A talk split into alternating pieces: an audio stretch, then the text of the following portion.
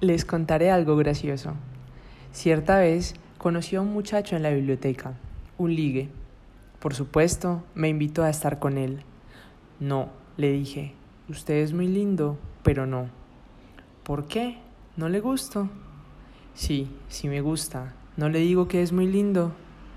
Entonces, es que lo que pasa es que tengo una enfermedad venérea, le dije muy serio. ¿Verdad? Dijo él poniéndose una mano sobre la boca como diciendo, mierda, de la que me salvé.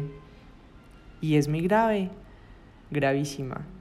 Se llama estar enamorado. ¿Cómo así?